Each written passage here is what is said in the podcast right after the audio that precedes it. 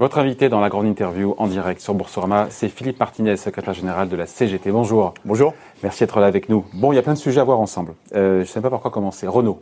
Vous connaissez bien Renault, ça tombe bien. Mmh. Quatre organisations syndicales euh, ont rendu donc leur, euh, leur avis, un vote négatif euh, sur le plan d'économie, qui est prévu de 2 milliards d'euros, je crois, sur, sur 3 ans de mémoire. Le vote est consultatif, mais ça dit quoi? Bah, Ça dit euh, la défiance des organisations syndicales sur sur le manque de stratégie euh, de l'entreprise, de manque de préparation de l'avenir, et, donc de la défiance vis-à-vis, euh, d'ailleurs, d'un directeur général qui vient d'arriver. Donc euh, maintenant, qu'est-ce qu'on fait? Et comme on évoque beaucoup la, nécessité de dialogue social, c'est le credo du gouvernement, bah soit on écoute les organisations syndicales et on réfléchit autrement, soit on passe en force. C'est le débat d'aujourd'hui. Et vous craignez, vous redoutez que la direction de Renault passe en force malgré ce vote négatif, puisqu'il est consultatif. Que la direction de Renault, comme toutes les directions, comme toutes les directions. C'est-à-dire le fait, c'est ça qu'il faut changer. C'est-à-dire que on dit euh, les organisations syndicales, c'est important, il faut discuter, et quand elles donnent un avis, négatif. Par CFDT inclus, CGT. Euh... Toutes les organisations, ça doit être, ça doit représenter euh, 90% de, du résultat aux élections euh, mmh. professionnelles sur l'ensemble du groupe Renault. Bah, quand elles disent c'est pas bien, bah, on dit bah merci de, merci de nous avoir répondu, on continue. Ouais. Ça, c'est un vrai problème. Et donc ça, ça doit passer par euh, une loi, une réforme du, du code du travail, mais pas toutes celles qui ont succédé, qui ont réduit la possibilité d'intervention des organisations syndicales représentant les salariés dans, les CSE, les CSE centraux, mais qu'on, plutôt que, et c'est ce qu'on réclame, plutôt que de licencier d'abord et après dire, oh, mince, si on avait su, on n'aurait pas fait, bah, on réfléchit d'abord, on travaille sur une stratégie, sur des projets alternatifs et euh, on, on, on, on, avance. Et vous comprenez qu'il faut peut-être aussi redimensionner, redimensionner, Renault parce que quand on a un marché qui s'est effondré comme ce qui s'est effondré, je sais bien qu'ils ont touché de, des aides de l'État, 5 milliards d'euros, mais ce qu'il ne faut pas, vu la mauvaise passe que traverse, c'est peut-être même structurel au-delà de la conjoncture, est-ce qu'il ne faut, faut, pas revoir un peu, redimensionner euh, ce groupe, peut-être produire moins, produire avec... Euh... Premièrement, on nous fait le coup à chaque fois alors, si ça avait été la solution, c'est le dixième euh, plan de restructuration chez Renault, moi, depuis que j'y travaille, dixième. Donc, si ça avait été efficace, on le saurait. Ça, c'est la première chose. La deuxième chose, c'est euh, on a fait beaucoup de croissance externe, mais c'est valable dans d'autres entreprises. Hein. Euh, donc, il on... fallait pas? Il fallait pas être ambitieux, mais, vouloir vendre des Renault partout mais, dans le monde? à quelles conditions? À quelles conditions? Et puis, euh, pourquoi faire? Euh, Si c'est pour développer euh, la mobilité dans les pays où on va, ok. Mais là, c'était juste uniquement pour faire pression sur les salariés des pays européens, et notamment la France, en disant, vous avez vu, eux, ils travaillent 60 heures par semaine, euh, ils sont payés avec un lance-pierre, les conditions de travail et d'hygiène, on s'en fout. Donc si vous faites pas comme eux, on fermera les usines. C'est ça le, le, problème. Et puis il y a des taux des taux euh, d'occupation, enfin de, de, de, dans les entreprises euh, dans d'autres pays qui dépassent les 150 taux d'engagement, pardon, oui. taux d'engagement, 150 et puis euh, en Vous France, quoi taux d'engagement? bah, c'est en gros, c'est euh, une usine, elle peut produire euh, tant de voitures, et euh, par ah oui, oui, par mois, et ben on fait. les capacités. Les capacités voilà, de production. C'est ça, les capacités de production, c'est peut-être plus simple à comprendre. donc on dépasse ouais ce seuil maximum. C'est pour ça qu'on travaille jour et nuit, samedi, dimanche, 60 heures par semaine. Et puis à côté de ça, il y a des usines où, euh, mm. euh, au nom de, du, du pseudo coût du travail, eh ben, on travaille moins. Donc, comment, vous, comment, vous, remettez Renault sur les rails? Vous êtes à la place de la direction, vous faites quoi? Bah, premièrement, quand, quand euh, une boîte perd des milliards, comme premièrement, ça, on fait quoi? premièrement, bah, et que c'est peut-être pas conjoncturel, et que c'est peut-être pas ah, l'affaire de quelques trimestres. Ça vaut peut-être le coup de, de revenir, de faire une petite critique des années passées. Vous savez, l'ancien PDG. Osborne. voilà, euh, peut-être qu'on l'a idolâtré euh, pendant quelques années. On voit bien le résultat de sa politique. Ça, c'est la première chose. Est-ce qu'il euh, fallait donner autant d'argent aux actionnaires? C'est une vraie question. Je vous rappelle que l'année dernière, ils ont encore touché un milliard. Euh, alors ils pouvaient, hein, c'est un vrai problème. Et puis, il faut se poser la question comment on prépare l'avenir de l'automobile? Parce que dans les 4500 suppressions d'emplois en France, en France, ouais. sur les 15 000 dans il le y en a monde, 1500 d'ingénieurs. Et ça, ça Comme, pose problème parce qu'on prépare pas l'avenir, c'est ça Comment on prépare l'avenir en virant ceux qui sont chargés de, la, de le préparer? C'est une vraie question. Comment on va faire, faire, évoluer les voitures électriques, les voitures à l'hydrogène, en se séparant d'ingénieurs. De, de, 1500 ingénieurs sur combien? Sur une, combien d'ingénieurs chez Renault?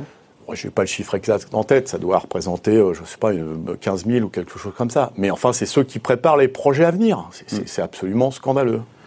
Bon, certains disent que hum, en interne, ce plan social chez Renault, il aurait dû avoir lieu Covid ou pas. Ils disent souvent que les boîtes profitent de la crise pour faire euh, leur, restructuration, ah. mais que vu l'état de Renault, il, fallait le faire quoi qu'il en soit. Non, mais c'est, j'ai, eu l'occasion de le dire, c'est valable euh, de mon point de vue dans, on est un chiffre comme ça, mais dans, dans les trois quarts des entreprises qui restructurent aujourd'hui. Mais d'où il sort ce chiffre? J'ai posé la question au patron de l'OFCE. Ouais. C'est pas des villes libéraux, hein, des audios libéraux. Ils m'ont dit ce chiffre de trois quarts, d'où il sort D'où Martinez il sort ce chiffre de trois quarts des restructurations qui, ne sont pas en lien avec le Covid. Je, l'ai dit, c'est une estimation par rapport à ce qu'on connaît aujourd'hui. Et j'ai cité des exemples. Euh, Auchan. Vous l'avez cité souvent, Auchan. L'exemple d'Auchan. Mais pas que Auchan. J'étais la semaine dernière chez Bridgestone, Auchan, Auchan. Jacob Delafont. Jacob Delafont, très bien. Je vois que vous écoutez quand je parle. Ben oui, mais, mais ouais, pas que j'écoute, mais j'entends. Typiquement, Jacob Delafont, une usine euh, qui fabrique des sanitaires. On parle de rénovation des logements thermiques, mais aussi euh, construction de logements sociaux. Et on va se séparer d'une usine qui fait vivre un territoire, du côté de Dole dans le Jura, qui fabrique des sanitaires. Tout ça pour implanter. Pourquoi, Pourquoi ils font ça? Pour augmenter les taux de rentabilité, les taux de profit. On va construire une usine, on va, on va charger une usine au Maroc. Donc ça pose les questions sur euh, les questions environnementales. On va faire revenir des euh, choses qu'on sait fabriquer ici pour équiper des bâtiments ici. On va les faire revenir pas très loin, vous allez me dire, mais de plus loin, avec euh, euh, les conséquences sur la planète. Mais pour quelques brebis galeuses, il n'y a pas. Donc Airbus, on sait qu'Airbus c'est compliqué. Air France aussi, les avions sont cloués au sol. Non, mais, attendez. Est-ce qu'on un, parle pas un, jour, un jour, comme dirait l'autre, les avions vont voler. Dans quelles conditions Combien On ne sait pas. Mais quand, quand on ne sait pas. D'accord, mais 2025, 2027. vous savez bien que les carnets de commandes d'Airbus sont pleins. J'entendais la ministre dire qu'ils euh, ils ont baissé de 50% Peut-être, mais quand on a 8 ans de carnet de commandes, si je sais compter, voilà. Est-ce que vous connaissez une entreprise qui a 4 ans de carnet de commandes devant elle? Donc, est-ce qu'on prépare l'avenir là aussi en virant, parce qu'il n'y a pas d'autre mot, des ingénieurs, des ouvriers qui vont à un moment ou à un autre? Parce que qu'est-ce qu'on nous dira quand ça va repartir? Ah bah mince, on n'a plus les compétences, on n'a plus les qualifications. ils vont rembaucher.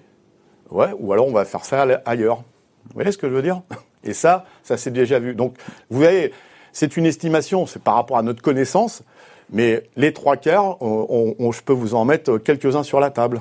Allez, quelques noms. Bah, euh, on a cité Auchan, Airbus, Renault, euh, Veralia, Veralia qui ferme Renault, Airbus et Air France, ça reste des boîtes qui sont en mauvaise santé, mais non, je parle, j'ai pas, j'ai pas, moi j'ai pas dit Air France, ah. j'ai dit Airbus. Airbus. Air France, euh, là aussi, pourquoi on licencie d'abord et on réfléchit après? Enfin, c'est valable dans beaucoup, dans, beaucoup de comment on prépare l'avenir. Veralia, un bon exemple, mm. ou euh, un fonds de pension. Enfin, je vous, je vous refais pas toute l'histoire, mais on va fermer un four euh, qui fabrique des bouteilles en verre. Verre, mm. voilà, c'est l'avenir. Et eh ben, on ferme parce que taux de rentabilité pas suffisant. Enfin, on est toujours sur cette logique-là. Est-ce que vous concevez, Philippe Martinez, qu'une entreprise qui perd de l'argent, euh, qui lutte pour sa survie, fasse un plan social ou pour se relancer, fasse des économies pour se relancer ou faire face à une nouvelle réalité? Sinon, elle va droit dans le mur. D'accord, mais, euh, mais, mais est-ce que on ne peut pas réfléchir avant, avant de dire on ferme, on licencie? Notamment, puisqu'on vous avez démarré par cet exemple-là, quand toutes les organisations syndicales disent non, c'est pas possible. Pourquoi on licencie d'abord et on réfléchit après? Ça, c'est une vraie question. Et pourquoi on ne fait pas confiance aux salariés? Ils ont des idées sur l'avenir de leur boîte, y compris en matière de transition euh, écologique. Pourquoi on les écoute pas? Parce que euh, parce qu'on dit bah oui mais le taux de rentabilité, euh, les profits de fin d'année, euh, et puis il faut regarder ça sur une longue durée. Enfin, toutes les entreprises qu'on a citées les années précédentes, personne leur a dit vous donnez trop à vos actionnaires. Comment on partage Comment on partage cet argent dégagé par le travail entre peut-être les actionnaires, mais faire des investissements? Bridgestone, quel est le problème? C'est qu'on n'a pas investi, y compris avec de l'argent public. Donc pourquoi on a une vision euh, à, si court terme de choses sur lesquelles il faudra regarder un peu dans l'histoire. En même temps, sur le cas Bridgestone, on leur a demandé ils ne sont pas montés en gamme sur des pneus plus larges, mais en même temps, les SUV, tout ce qui est grosse voiture, sont largement taxés avec des malus. Donc il y a aussi Bah, une espèce d'injonction contradictoire. Non, ou, pas euh, forcément. Il y, a, il y a- il y a un problème de diversification des productions chez Bridgestone à, Bé- à Béthune. On les a cantonnés malgré, malgré les demandes des syndicats, parce qu'on dit euh, les syndicats n'ont pas réagi ici. Il fallait les écouter il y a deux ou trois ans, Ils avaient dit quoi? Mais qu'il fallait investir pour diversifier la gamme. Et pas rester sur du bas de Des gamme. pneus, il n'y en a pas que sur les. concurrence, Vous ouais, savez bien, des, des pneus, il n'y en a pas que sur les SUV. Ouais. Bon. Oui, mais, les- ouais. Ah bah oui. mais vous savez que la plupart, des voitures qu'ils vendent aujourd'hui, ce sont des SUV. Mais c'est, bah, dé- développons des, des voitures euh, plus petites euh, avec euh, d'autres moyens de, de, de- de- d'autres moteurs, etc. Mais pour l'instant, que je sache, toutes les voitures ont des pneus. Bon, oui, Ou si- ouais. celles qui n'en ont pas, elles roulent pas. Ouais, ou jusqu'à preuve du contraire. On parle, il y a des motos, puis Ouais. euh, il y a des vélos, vous voyez. on parle des Airbus, des Auchan, euh, Nokia, Bridgestone, Air France. Ce sont les plans sociaux, Philippe Martinez, qui sont les plus médiatisés. Hum. Euh, certains disent, peut-être à juste titre, que c'est la partie émergée de l'iceberg, iceberg des restructurations. Évidemment. Les plans sociaux, c'est 57 000, c'est terrible, 57 000 destructions de postes sur 800 000 emplois qui vont disparaître cette année. La réalité, c'est que le gros des licenciements, là je vous pose la question, hein, mais se fait sur une base individuelle ou via des non-renouvellements de contrats précaires. Et donc cette saignée, elle est moins visible, mais tout aussi violente. Et elle frappe surtout les jeunes. Et elle frappe sur les jeunes. Et on en, et on en parle moins. C'est ça en- mon sujet. Vous êtes d'accord? enfin, euh, Ah bah si. Vous en parlez. Ah oui. Nous, on en parle. Ouais. Pour qu'est-ce qu'on a dit? Notamment pendant euh, les trois mois de confinement, parce que c'est là qu'ils euh, ont été remerciés, pour être polis, Mm. ces 600 à 700 000. Ben, C'était des emplois intérimaires, des emplois précaires. Qu'est-ce qu'on dit? Il faut parler de la qualité de l'emploi. Et la qualité de l'emploi, c'est contrat à durée indéterminée. Contrat à durée indéterminée. On peut trouver des solutions, en matière de formation, par exemple, euh, plutôt que de, se, de virer les gens, ben, c'est le moment de, c'est le moment de les Il y a un plan former. jeune, il y a un plan pour les jeunes avec. euh, Oui, mais c'est pareil. Quelle garantie? On va donner de l'argent aux entreprises. Pourquoi pour pas? pour qu'elles embauchent des jeunes. Pour qu'elles accueillent des jeunes, des alternants et des apprentis. Mais euh, après cette période, ça, se- ça se passe comment? Alors, on sait pas. Ben voilà. Et nous on dit, Mais c'est un début. mais, mais, mais je viens de vous dire que les 600 à 700 000, c'était ces populations-là, jeunes, qui... Est-ce qu'on est obligé de démarrer sa vie active? Alors là aussi, je ne dis pas que c'est 100%, mais par euh, des périodes de CDD, d'intérim. on ne Ah, On est construit pas ça. par là. Non, non, c'est pas vrai. par là. Vous, là. vous, mais euh, je vais pas faire l'ancien combattant, mais avant ça s'appelait une période d'essai. Et à, la fin d'une période d'essai, on avait, euh, vous vous rendez compte, il y a des, il y a des, il y a des, des, des jeunes qui, qui passent euh, 5 ans, 6 ans, 7 ans, CDD. Alors dans la même boîte, on les change de poste pour éviter. Mm. Mais comment on construit sa vie? Enfin, faut aussi re- reparler de choses concrètes. Comment essayer de trouver un logement avec un contrat précaire? Impossible. Merci. Euh, Philippe Martinez, euh, autre sujet, même si tout ça est lié, euh, les indicateurs sanitaires. En cette rentrée, ils sont inquiétants. Enfin, cette rentrée, on est déjà euh, quasiment début octobre. hein. Euh, le gouvernement, est-ce qu'il a raison de multiplier euh, les mesures de restriction d'activité pour enrayer cette résurgence de l'épidémie, pour éviter ce que tout le monde, euh, voilà, ce qui fait peur à tout le monde, à savoir un nouveau confinement généralisé?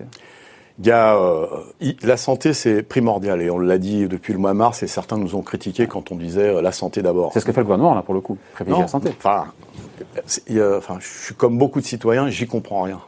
Je n'y comprends exprès. Hein. Ouais, je suis plus bête que la moyenne, je sais.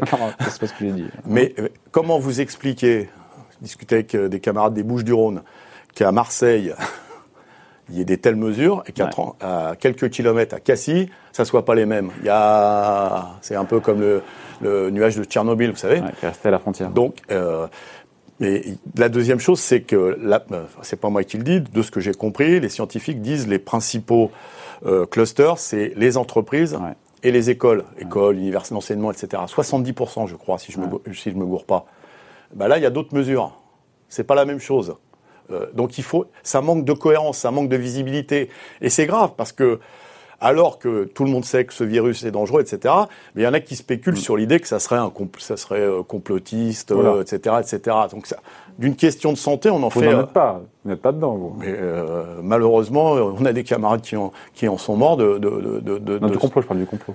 Mais non, il faut. il- mais c'est c'est parce qu'il n'y a pas de cohérence dans les annonces du gouvernement qu'on laisse euh, libre cours à des, à des choses qui n'ont pas lieu d'être. Mais il faut prendre en tout cas des mesures restrictives par anticipation pour éviter justement ce confinement total. Pourquoi, euh, pourquoi euh, fermer des bars et des restaurants où les mesures sanitaires sont respectées? Les, voilà. Pourquoi 22 heures?